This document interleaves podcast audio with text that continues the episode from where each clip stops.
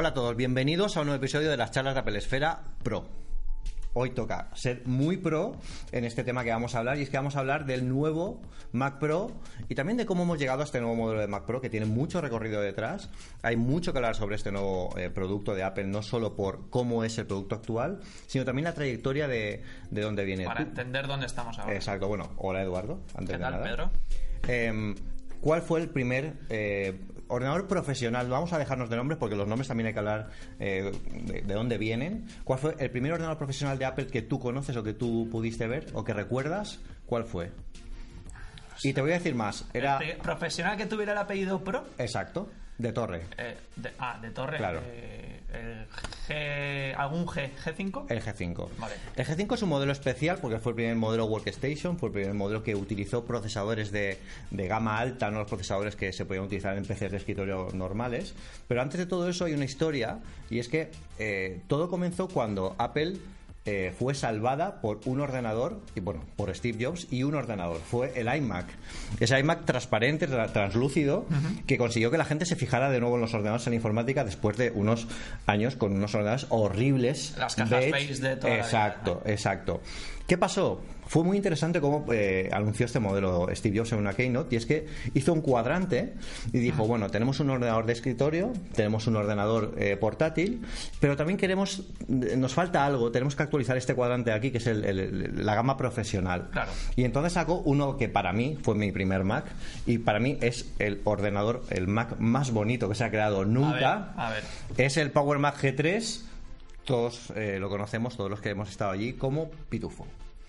Pitufo, ¿por qué? Por el color. Era un color azulado, realmente era un color verde. Pasa que la gente lo llamó como. ¿Era Bondi Blue o algo así? eh, bueno, era un color de estos que sabes que hay muchos espectros de azules al final. Pero era un ordenador revolucionario para la época porque era muy bonito, completamente distinto a las torres que habían habitualmente en, en- en- en el, en el mercado. Y tenía una cosa muy interesante y es que se abría como cuando abres el maletero de un coche. En un lateral abría una tapa, tú bajabas y quedaba al descubierto todas las, todas las tarjetas gráficas que tenía el, el Mac eh, integradas. De forma que tú podías cambiar la RAM, las tarjetas fácilmente sin necesidad de tener que hacer mucha arqueología dentro de, dentro de la torre. Ese ordenador era eh, una maravilla. Estábamos en la era PowerPC aún, no habíamos pasado a Intel. Claro. Y había ordenadores PowerPC, eh, bueno, era todo PowerPC en aquel momento. Y supuso un gran cambio, pero como hemos dicho antes, eran ordenadores de, de- de escritorio. Luego pasamos al G4, que aquí también hay que ver un poco... eh, Es importante ver esto porque vemos cómo perpetúan el mismo modelo y es porque funcionó el diseño, ¿no? que es algo de lo que hay que hablar en este Mac Pro, que es algo de lo que no le ha funcionado a Apple precisamente en el Mac Pro anterior. Vieron que tenían un modelo en el que era muy fácil actualizar. Tú podías ir, cambiarlo, muy sencillo, un muy buen diseño. Y darle una nueva vida al equipo. Exacto, darle una nueva vida. Eh, y podías utilizar algunos componentes de PC, no todos, porque evidentemente las tarjetas debían ser compatibles con macOS, ¿vale? Eh, el Power Mac G4 mantuvo el mismo diseño que el Power Mac G3 Pitufo, con nuevos con colores, un diseño quizás un poco más serio, no colores tan brillantes. De hecho, el, el jersey que llevas es muy, muy del Power Mac G3 de la época, y el jersey que llevo yo es muy del Power Mac G4 que, vino después. Entonces, bueno, con el Power Mac G4, Apple lo que consiguió fue eh, eh, introducir todavía más en la industria técnica y profesional ese nuevo, ese nuevo, ese nuevo diseño, ese nuevo ordenador eh, es asentar mucho más ese diseño que la gente estaba bueno muy acostumbrada a él. Por eso luego hubo tanto problema cuando se quitó al diseño circular más adelante. Se extendió al Power Mac G5 y ese es el Power Mac que tú seguramente conocerás que es el primer rallador de queso tal como lo conoces ¿Era ese el, el del rallador de queso? era ese. El Power No me Mac acuerdo del G5 nombre. fue eh, el primero que tenía solo una, una bandeja de, con, para el DVD que tú le dabas y eh, toda la parte de delante no era tan evidente como el que hay ahora. Tenía unas hendiduras mucho más pequeñas para que circulara el aire. Pero un era un, un diseño muy inteligente porque eh, tenía tres ventiladores, si no recuerdo mal, o dos ventiladores en la parte frontal que metían aire frío al- a todo el interior y por la parte trasera el aire caliente se disipaba de forma que pasaba con un mismo flujo, un caudal de aire bastante potente por todas las tarjetas gráficas que, por todas las tarjetas, perdón, que tuviéramos, todos los componentes. Refrigeraba muy bien y por dentro era una preciosidad. No sé si tú lo viste en aquella época.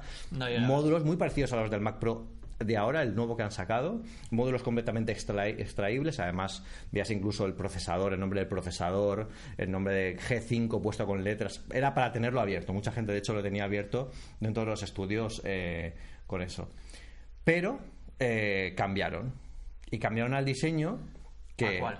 Al, al- al Mac Pro. papel- Bueno, cambiaron. Hubo un Mac Pro después de este Mac, Sí. de este Power Mac que mantuvo exactamente el mismo diseño cuando pasaron a Intel, solo que con, eh, con procesadores Intel. De hecho, esto hay una anécdota. No sé si recuerdas la keynote donde Steve Jobs. eh, Anunció la transición de uno a otro, diciendo que Exacto. está viviendo una doble vida. Exacto. ¿Recuerdas el, el ordenador que tenía encima de la mesa? No. Era precisamente este, este Mac Pro original, con el diseño basado en el del Power Mac antiguo. Y bueno, estuvo haciendo demos de todo el sistema operativo antes de decir que se transicionaba a Intel. Y no había dicho a nadie que ese ordenador que había ahí arriba, ese Power Mac que tenía encima de la mesa, Intel. era un Intel, que si no recuerdo mal, era un Intel Pentium 4. Y claro, en aquella época, después de hacer toda la demo, el nuevo sistema operativo, dijo, bueno, pues eh, acabamos de haceros una demo con el nuevo sistema operativo, eh, pero tengo que enseñaros algo. Y fui a, fue a cerca de mi Mac y vio que enseñó todo toda que- la demo que había estado haciendo durante, todo, durante toda la me- mañana no me acordaba. Había estado hecha con un, en un Pentium 4. Fue la forma más clara de quitarle el miedo a la gente que veía la transición a Intel como un problema. ¿Vale? Entonces, eh, ese fue un modelo muy importante para, para que la gente se acostumbrara. Yo creo que aquí hicieron bien en no cambiar el diseño. Porque, eh, ¿sabes? Al final la gente cuando cambias el diseño ven también, son un poco reticentes y Sí. acostumbraron bastante a la gente. Y luego vino el, el Mac Pro papelera, Papelera. que fue en el que, el que Phil Schiller eh, dijo aquella frase de... Federici, fue Federici el que dijo, eh, bueno, se dieron cuenta después, todos los problemas que hubo con el Mac Pro, que no se actualizaba, etcétera, resulta que tenían un problema con la refrigeración. Has dicho tú, es súper importante que un equipo Sí. potente tengas una buena refrigeración porque si no el equipo no tira. Entonces, ellos habían diseñado, cre- creo que era una especie de tarjeta gráfica como doble, lo habían dispuesto de manera triangular en el interior, entonces había una ventilación, pues Aquí estamos hablando del diseño circular, Sí. el diseño turbina. Claro, entonces parecía una turbina y ahí, pues, al ser circular, pues no sé, la- el aire debía circular mejor. Y, y lo que se dieron cuenta años después es que eh, Federici dijo, nos habíamos, traduciendo el inglés, nos hemos pintado a, un, a una esquina. Es como, estás barriendo la, estás fregando una habitación y... y- Nos hemos arrinconado Eso. nosotros mismos. Te has quedado ahí y ahora si quieres andar, pues tienes que pisarlo todo. Claro. Y dijeron, eh, vamos a empezar desde cero. El, el Mac Pro eh, anterior a este, yo tengo que decir que posiblemente es uno de los ordenadores más sorprendentes que, que vi cuando nos lo dejaron para probar. Eh, Lo sacas de la, de la caja, quitas la carcasa y aquello parece como venido del espacio. Tiene un toque de Darth Vader, ¿eh? Eh, sí, es un poco Darth Vader cuando Brillante sale- y tal. Cuando tocas una palanca, de repente se despliegan para que tú puedas poner los módulos de RAM. Es todo como, como muy, del, muy del futuro, ¿no? Pero sin embargo, aquí eh, viene a colación una frase de, de- de Jobs, creo que incluso fue de, fue ahí, bueno, creo que en este, este caso fue Jobs, que dijo que el diseño es hacer que las cosas funcionen también. Hmm. Entonces el diseño no solo es eh, innovar por innovar. De hecho, aquí Phil Schiller se equivocó cuando dijo en el- la presentación de Sí. Mac Pro, eh, Apple no innova, mis cojones. Bueno, la traducción Algo así, sería algo sí. así, ¿no? Eh, pero claro, innovar no solo es hacer algo que cuando tú lo veas digas wow, pero luego no te sirva para nada y no se pueda actualizar. Porque el problema de este Mac Pro era que los fabricantes no podían actualizar al mismo ritmo que sacaban al mercado sus, sus tarjetas eh, para, para el mundo PC, unas tarjetas diseñadas específicamente para el tamaño triangular de la conexión que tiene este Mac Pro. Con lo que eso fue muy preocupante, se dejó de actualizar de un ordenador profesional que no se actualiza. eh, es un ordenador que está ya muerto en el mercado, que es lo que al final lo que ha pasado con, con este Mac Es, Pro. es lo que contaron, es como ese- esas tarjetas gráficas duales. Hmm. El Mac Pro del 2013 se lanzó en un momento en el que el mercado parecía que iba a ir por ahí, por tarjetas duales, Hmm. en vez de por tarjetas individuales, pero muy potentes. Entonces, al final, triunfó el otro modelo, el otro se quedó aparcado y el Mac Pro se quedó en tierra de nadie. Y de ahí que estuviéramos cuatro años sin recibir noticias y tuviéramos que esperar seis años para ver el nuevo Exacto. modelo. Tuvo, eh, tuvo sus seguidores, ¿eh? porque este Mac Pro hay mucha gente que le pareció fantástico porque era la primera vez que podían sacar un Mac Pro del estudio Y prácticamente echándoselo en una mochila. También os digo, pesaba de la hostia. Porque yo me acuerdo que para ponerlo encima de una mesa, para hacer alguna foto tal, era, claro, era, lo levantas y decías, a ver, aquí hay algo que, que es Como un consistente. HomePod. Más. Bueno, eh, en cierto modo parece, es muy ¿no? parecido el diseño, el diseño. Sí, sí que recuerda, no pesa, eh, el HomePod pesa bastante menos, pero, pero sí que es cierto que era bastante impresionante, era súper silencioso, por eso el tema del, de, La refrigeración. de la refrigeración. Yo creo que aquí se quisieron apuntar el tanto de, de que es muy silencioso para ser un ordenador de escritorio, pero también, claro, no se dieron cuenta que tenían problemas con la refrigeración. ¿no? Eh, tuvieron tantos problemas que Apple tuvo que pedir perdón en una Keynote, que es algo que, que no estamos muy acostumbrados a que, a que Apple haga, pero que bueno, es un gesto que, bueno, eh, creo que fue... Metes la pata, lo reconoces y pasas a lo siguiente. Creo y que- ahora es el Mac Pro del 2019. Exacto, creo que fue además el propio Cook, el propio Cook quien dijo, bueno, no hemos acertado con el diseño, pero estamos creando una nueva generación de ordenador profesional que sí que os va a gustar y cuenta con todo lo que esperáis de un ordenador de estas características.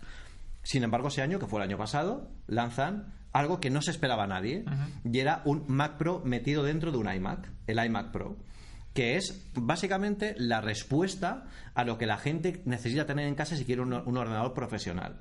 Quizá no necesitas un Mac Pro mm, gama alta para casa, ¿no? Y es un, un poco, ahora vamos a hablar también de ese tema, es un poco el, el tema. Con un iMac Pro, vosotros lo pudiste probar aquí en, en Sí. Apple Esfera y era una auténtica barbaridad cómo Julio, funcionaba aquello. Julio le dio una vuelta y fue una barbaridad. Sí, de hecho, el, el- el- el- nombre del artículo, del análisis que hiciste, me pareció fantástico, es el iMac en tiempo real. Justo, Porque, porque claro, era una. Todo se hacía en tiempo real de lo rápido y lo, y lo, y lo bien que iba a la hora de, de hacer cualquier proceso de gran carga, de gran ca- capacidad de cálculo. Eh, el iMac Pro se ha seguido manteniendo, yo creo que se actualizará en 2020, eso ya lo veremos eh, cuando hablemos del futuro. Pero claro, eh, llegamos al Mac Pro, porque si el iMac Pro es, lo digamos, el, el Mac Pro para casa, hace el, falta. el Mac Pro de ahora, ¿de, qué es? Claro. Tío, Dí- dímelo porque yo lo veo y digo, eh, puedo aceptar un máximo de 1,5 terabytes de RAM. Hmm. Para, o sea, ¿qué, qué tipo de profesional puede necesitar esa cantidad de? Bueno, es un tipo profesional que no, no pensamos ninguno de nosotros, no tenemos en la cabeza, pero porque no estamos metidos en esa industria. Pero es, nosotros, eh, cuando, cuando la presentación del MacBook Pro en, en Nueva York, también tuvimos sesiones donde nos enseñaron el, el Mac Pro eh, que se iba a presentar en, en breve, y vimos sesiones de trabajo donde veíamos a gente eh, haciendo eh, animaciones en tiempo real con ray tracing, que es la técnica que va a utilizar, por ejemplo, la futura PlayStation 5 el año que viene Sí. para renderizar los gráficos. Es la forma más realista de representar gráficos en- en- por, por ordenador, pero es la más compleja de hacer. Requiere eh, un nivel de cálculo que nunca se había tenido hasta ahora y que las escenas que las películas eh, utilizaban ese tipo de animación eh, no se podían hacer en tiempo real. De hecho, el chico que estaba de Apple, que estaba allí contándonos, bueno, había un chico, de- no era de Apple, era un invitado de una productora nos decía, mirad, yo estoy en el estudio y tengo detrás de mí a los productores que me piden un cambio, cambia esto de la escena y cámbiame esto, tal. Y le tengo que decir, bueno, pues pasa, ve- venís la semana que viene. Claro, ¿qué pasa? Vienen la semana que viene, todos los cambios no les gusta y es otra semana más. Y voy acumulando retrasos. Sin embargo, ahora hago esto. Y cogió el Mac Pro y cambió en tiempo real una escena alucinante. Era un aeropuerto con un robot eh, en tiempo real. Podía cambiar la iluminación, podía mover al robot, podía navegar por la escena con técnicas de ray tracing avanzadas. En tiempo real dice, puedo hacer cualquier cosa de estas en tiempo real sin que se vayan de detrás de mí y cuando salgan por la puerta ya tengo aprobada la escena. Dice, esto es lo que, esta es la potencia que necesitamos en los estudios y que quizá por eso no entendamos la gente que queremos un ordenador potente para casa que necesitemos este Mac Pro. Es que yo creo que hay muchos usuarios que igual tuvieron un Mac Pro en su momento, ya sea el papelero, incluso la generación anterior, algún lector de Apple Esfera lo ha tenido, y es que porque se llamen igual no significa que tenga que sustituir los mismos casos de uso. Sí. Entonces, yo creo que lo que decías tú antes del iMac Pro, ese iMac Pro está más pensado para, para ese tipo de usuarios y el Mac Pro de ahora es otra cosa distinta. Claro. Y me imagino que incluso el equipo base, que son creo que 5.000 Sí. euros de base, Es una barbaridad de producto. pero vas a necesitar, o sea, ese tipo de Sí. usuario va a necesitar meterle más cosas. Son Lo saltos- más normal es que le, le carguen más. Son saltos exponenciales a, a lo que veníamos eh, viendo antes. Y también lo veíamos, por ejemplo, en música. Había eh, un músico en la sala que nos hizo un ejemplo con Logic Pro de más de 200 o 300 instrumentos a la vez, generados en tiempo real. Y cuando eh, acabamos la presentación, nos dijo: ¿Os ha gustado el sonido de esta orquesta? Pues ninguno de los instrumentos es real. Todos son generados por algoritmos, cada uno de ellos en tiempo real. O sea, era una auténtica locura. Cada sesión de trabajo donde nos enseñaban cosas de ese Mac Pro era más locura que antes. Y lo mejor de todo es que nos decían, no sabemos los límites ahora mismo de la máquina. O sea, eh, sabemos que podemos hacer esto ahora, pero no sabemos dónde puede llegar porque ni siquiera el software de renderización o el Logic está preparado para esta capacidad de cálculo porque no se ha tenido en cuenta hasta ahora. ¿no? Eso es también un poco lo que tienen que ir avanzando. Con lo que es una máquina que está muy lejos de casa, a no ser que queramos montarnos en nuestra casa, pues evidentemente si tienes pasta, oye, Adelante. Necesito abrir mil pestañas de Chrome. Exacto. Bueno, igual abre 100, ¿eh? Tampoco nos pasemos que el Mac Pro no, tanto no podrá. Pero, pero sí que es cierto que, bueno, pues eh, durante estos días se han estado haciendo muchas cábalas de el Mac Pro más caro cuesta 60.000 eh, dólares. Pero eso, para un estudio de televisión, está sustituyendo. en un proyecto? Está sustituyendo eh, eh, estaciones de trabajo que valen el doble y el triple que esa cantidad, porque tienes que comprar varias. Tienes que conectarlas en paralelo, tienes que mantener la infraestructura. Aquí tenemos en un solo producto todo esto. Y luego también se ve, por ejemplo, en el tema de la peana. La famosa peana. Es que la peana, una peana profesional, yo lo pregunté porque yo no, estoy metido en ese mundo, pero hay peanas profesionales que valen 1000 euros y 500 y 600. Buscad en Amazon, además creo que podemos hablar de esto en alguna charla. La peana de Apple tiene una cosa que lo vi en directo porque pude sopesar el Mac Pro por fin, pesa una barbaridad. ya os lo digo, ese no vais a meterlo en ninguna mochila. Y la peana de Apple es una pequeña maravilla también y lo, y lo vi. O sea, cogimos el, el, Cinema Display para desengancharlo es simplemente eh, eh, hacer un, como un clic detrás y lo quitas y es magnético, pero un imán que lo coge totalmente, o sea, tú lo dejas en el imán y no se cae. Lo mejor de todo es que al ser magnético, cuando la peana está fija y tú vas, tú de realmente tú no ves porque el, esto es muy grande, el, panel es muy grande, pero no hace falta porque la peana busca al, al Cinema Display. Y lo engancha. Exacto, es el MagSafe del Cinema Display. O sea, ese tipo de detalles no lo tiene ninguna peana del mercado y además está fabricado en, un material y una calidad que no ahora mismo no se puede comparar o se puede comparar con otros más caros o que no tiene tantas características. El caso es que se hubo polémica porque mil euros se vende aparte, ya lo podrías haber incluido tal, pero es que hay gente que si tiene si quiere una pantalla de ese tipo ya tiene una peana, entonces no le vas a hacer comprarla. O no, pone peana, porque en los estudios de televisión, si habéis ido alguno, brazos, los tiene colgados en la pared o los tiene puestos en, de formas distintas, con lo que no te hace falta eso y tú prefieres comprar solo lo que es el, el, producto. La verdad es que eh, ese, ese monitor, yo nunca he visto nada que se vea como ese monitor, sinceramente. Eh, había una escena con, luz del sol y yo creía que me iba a poner moreno si me quedaba más tiempo delante de esa, de esa escena. Cumple dos funciones, la de pantalla y solar y un Exacto, una barbaridad. Puede llegar hasta, hasta los mil nits, que es una auténtica locura de brillo. Sostenido. sostenido, es importante, sostenido, no picos. O sea, puede mantenerse en esa, en esa luminosidad cuando queramos ver alguna escena. Y además está completamente refrigerado por detrás, tipo rallador de queso también, herencia del Mac Pro y, funciona fantástico. Y un pequeño detallito del Mac Pro, las ruedas, esas ruedas chiquitillas que nadie les hace mucho caso, eh, son, están diseñadas como los, las ruedas de los Chevrolet americanos antiguos. Son ruedas que, parecen que sean ruedas de coche americano antiguo. Son muy bonitas. Falta que el neumático tenga ahí un poquito de blanco. Exacto. Las ruedas pues, tampoco son baratas. De hecho, si ahora le ponéis unas ruedas al Mac Pro, creo que tardan un mes más en, en, en, daroslo. Pero para un estudio que continuamente mueva los sets, que aquí estamos bastante acostumbrados a eso. Necesitamos. Exacto. Necesitamos un Mac Pro tampoco. también estaría, también estaría ahí bien para probar. Pero, pero lo probaremos. Lo probaremos, lo probaremos y os contaremos cómo, cómo, cómo ha ido todo. Así que, ¿qué elegirías para casa? ¿Un Mac Pro o un iMac Pro?